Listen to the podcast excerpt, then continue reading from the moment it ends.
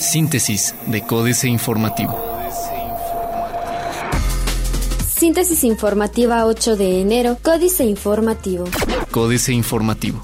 Querétaro tendrá doble verificación vehicular al año a partir de este 2016. La Secretaría de Desarrollo Sustentable anunció este jueves 7 de enero que a partir de este 2016 en Querétaro será necesario realizar una doble verificación vehicular. La decisión se tomó tras un convenio firmado con la Comisión Ambiental de la Megalópolis, informó Marco del Prete III, titular de la CDSU, quien explicó que esta medida es preventiva para reducir los índices de contaminación que tan solo el año pasado rebasaron en cuatro ocasiones el nivel de emanaciones de monóxido de carbono recomendables.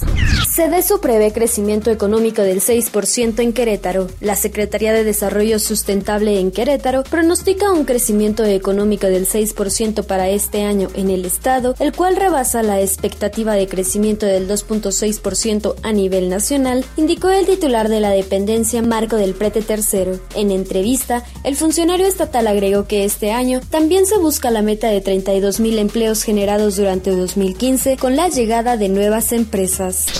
Comercio informal en ascenso en Querétaro. Mientras comerciantes ambulantes y el municipio de Querétaro discuten con sus respectivas pruebas sobre un operativo para retirar a comerciantes no autorizados para vender sus productos en Avenida Sombrerete, existe en el estado de Querétaro un fenómeno que crece de forma paulatina, el comercio informal. De acuerdo con la encuesta nacional de ocupación y empleo que realiza el Instituto Nacional de Estadística y Geografía, en Querétaro casi el 20% de las personas que laboraron en el tercer trimestre de 2015 lo hicieron en el sector informal. Esto es unas 150 mil personas, principalmente en el rubro del comercio. A decir de especialistas, esto repercute en las condiciones laborales y en el pago de impuestos, además de generar una competencia desleal con el sector formal de la economía.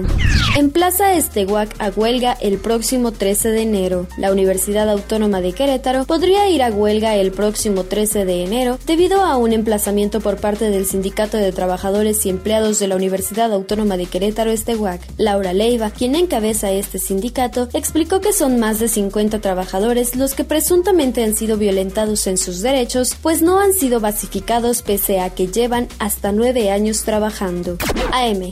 Continúa el desarrollo de seis parques industriales sin confirmar fideicomiso para impuesto del hospedaje. Aún no queda conformado el fideicomiso en el que se reunirá lo recaudado por concepto del impuesto sobre el uso de inmuebles destinados a la prestación de servicios de hospedaje que entró en vigencia el 1 de enero de 2016. En entrevista, el secretario de Finanzas Rubén Álvarez Lacuma aseveró que continúan en pláticas con los dueños de los hoteles para integrar este fideicomiso.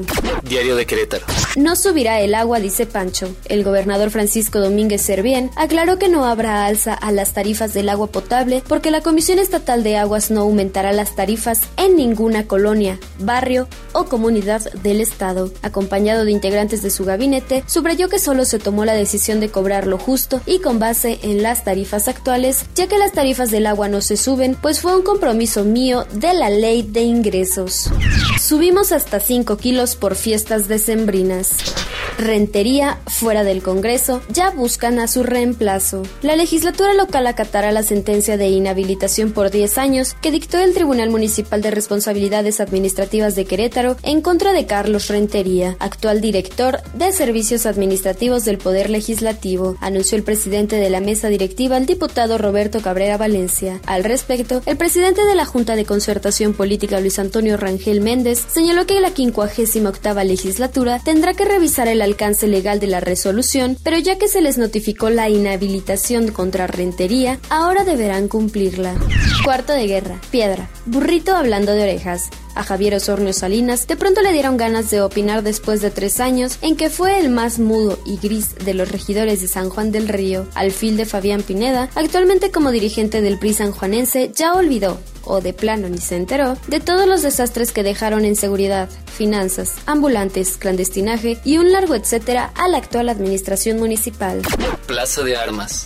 Subirá 60 pesos la verificación. Sí habrá hospital para la UAC, señala Domínguez. Le suben el predial al 2000%. Inicia UAC clases el lunes en Campus Tequisquiapan. El corregidor. Ajustes a tarifas son autoritarios, dice el Partido Verde Ecologista de México. Ampliarían atención en zonas con pobreza. Incrementará municipio becas para estudiantes. Bajo la lupa, funcionarios de Marcos Aguilar. Noticias. Supera déficit. Se monitorea aquí impacto del alza del dólar, dice Cedesu. Ejecutará el municipio obras por 500 millones de pesos durante 2016. Reforma. Se le pierde al fisco 41% de la lista negra. Defienden diputados rebanada de reyes. Baja producción petrolera. Pemex cerró 2015 con una caída de 6.6% en la producción petrolera en comparación con 2014. En sus indicadores preliminares, la subsidiaria Exploración y Producción de Pemex señaló que en el último año diariamente se obtuvieron de los campos mexicanos 2.267.000 barriles. Proponen adelantar oralidad en dos delitos. Los homicidios y robos con violencia son delitos que podrían ser juzgados de manera oral antes de que arranque la segunda fase de la reforma penal en el Distrito Federal, dijo Edgar Elías Azar, presidente del Tribunal Superior de Justicia del Distrito Federal. Aunque la aplicación de juicios orales en delitos de alto impacto se tiene contemplada para el segundo semestre del 2016, tal y como lo marcan las legislaciones, Elías Azar asegura que ya están listos para comenzar a practicar los juicios orales con algunos de ellos. La jornada. Descarta Hacienda recorte al gasto. Inflación de 2.13% en 2015, éxito de la política monetaria del Banco de México, señala Peña Nieto. Retrocedió el valor del peso a nivel mínimo histórico 18.05 por dólar.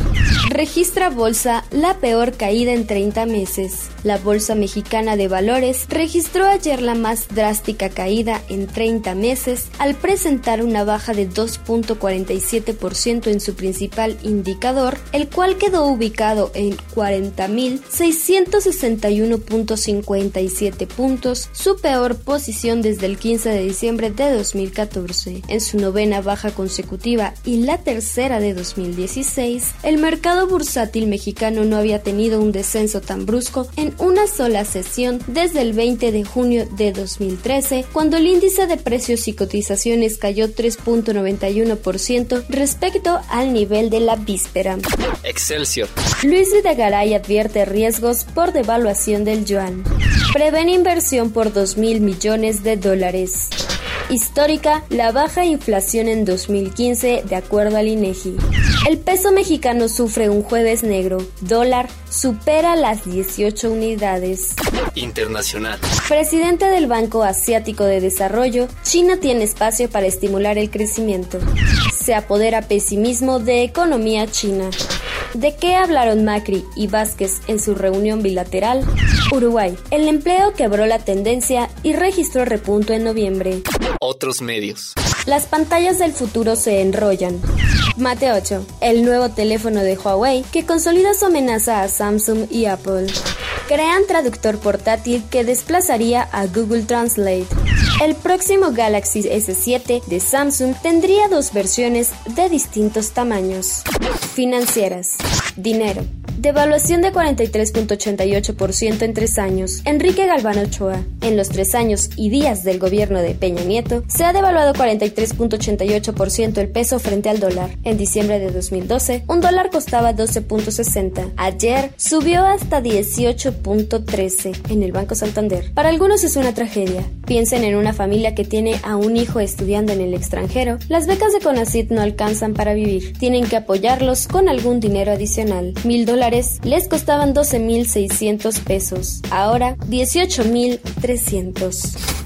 México S.A. Alcaño, Peso y Petróleo. Carlos Fernández Vega. Se complica lo que de por sí estaba complicado, y el año que recién se estrena huele a catarrito. Como sucedió ocho años atrás, a pesar del creciente zarandeo en la economía mundial, sus inocultables repercusiones en la mexicana, que se suman a las propias, y la alerta generalizada de que el ambiente tiende a empeorar, los fabulosos funcionarios financieros del sector público mexicano ni se despeinan, y de nueva cuenta sacan el librito de las frases de ocasión para repetir que aquí no pasa nada, que estamos blindados, que hemos hecho la tarea y que, total, los problemas son externos, no domésticos. Capitanes. Marcos Achar, el capitán de Comex, inicia el año con la apertura de su tienda 4000 el próximo lunes. Terminó 2015 con ventas por 13.900 millones de pesos. Hoy tiene una tienda Comex por cada 30.000 habitantes y su meta es lograr 22.000 en el mediano plazo. Políticas.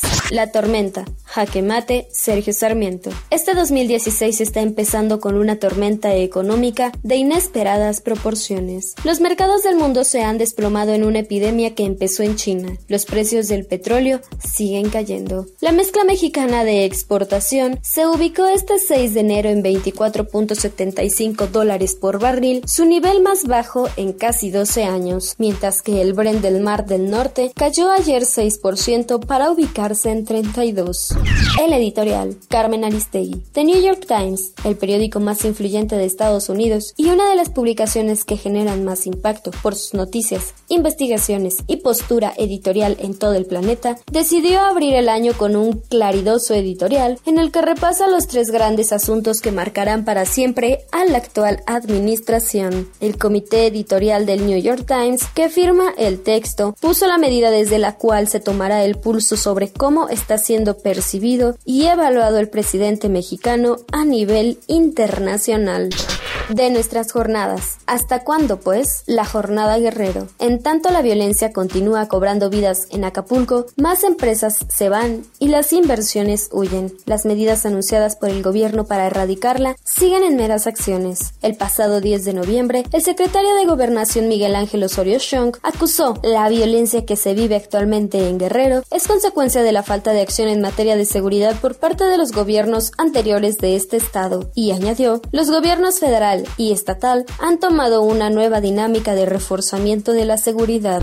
La lección del maestro Juan Villoro. Hace unos 30 años, el poeta David Huerta publicó un artículo que no memoricé, pero cuya tesis central no ha dejado de acompañarme. Se llamaba El escritor a prueba y describía el momento de desconcierto en que un autor se encuentra ante una situación límite que hasta entonces solo conocía por la ficción. Huerta se ocupaba de Joseph Heller, quien en diciembre de 1981 supo que padecía el síndrome de Guillain-Barré. Parcialmente paralizado, el autor de Trampa 22 enfrentó la enfermedad y deudas por 120 mil dólares con excepcional sentido del humor. Síntesis de Códice Informativo.